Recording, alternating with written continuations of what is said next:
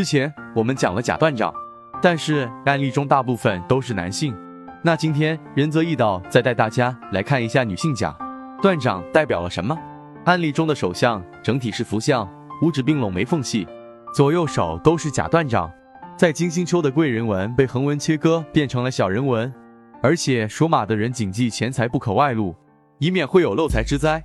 按照八字流年来推断，在今年容易遇到小人。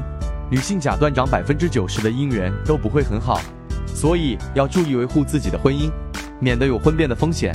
手上的田宅宫都很好，代表着命里房产运很强劲。